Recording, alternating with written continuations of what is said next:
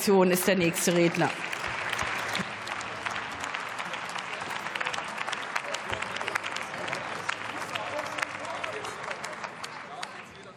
Sehr geehrte Frau Präsidentin, Kolleginnen und Kollegen!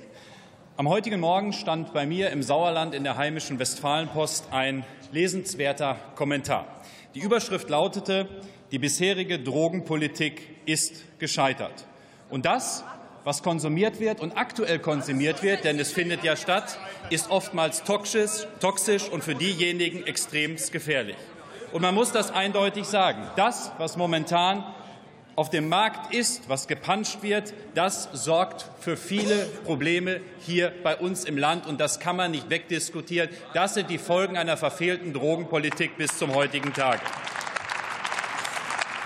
Die Ampel hat sich dazu entschieden, einen vorsichtigen Weg der Legalisierung einzugehen, und das ehrlicherweise zu Recht. Denn eins muss man ganz deutlich sagen, wenn man den Blick richtet in andere Länder, das, was in anderen Ländern mit einer moderaten Legalisierung, Entkriminalisierung auf den Weg gebracht hat, das hat nicht dazu geführt, dass dort die Zahlen angestiegen sind. Nein, das Gegenteil ist der Fall. Und wenn man ganz objektiv sich einfach die Lage momentan anschaut, dann muss man eins feststellen bis zum heutigen Tage. Die Verbotspolitik, die wir jedenfalls bisher geführt haben, die hier im Land stattgefunden hat, die hat nicht dazu geführt, dass die Zahlen in den vergangenen Jahren runtergegangen sind. Und darum ist der vorsichtige Weg, den die Ampelkoalition heute hier einschlägt, auch richtig, und er geht in die richtige Richtung.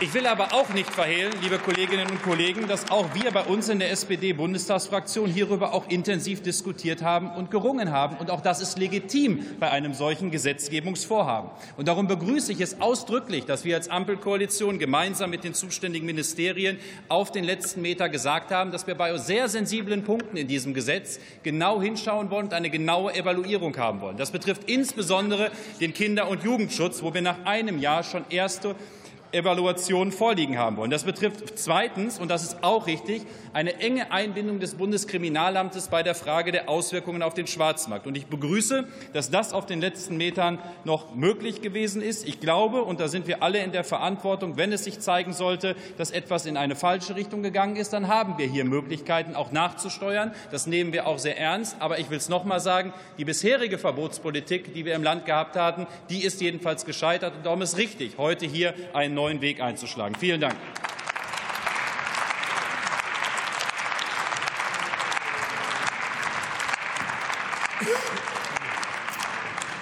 Stefan Pilsinger für die Unionsfraktion ist der letzte Redner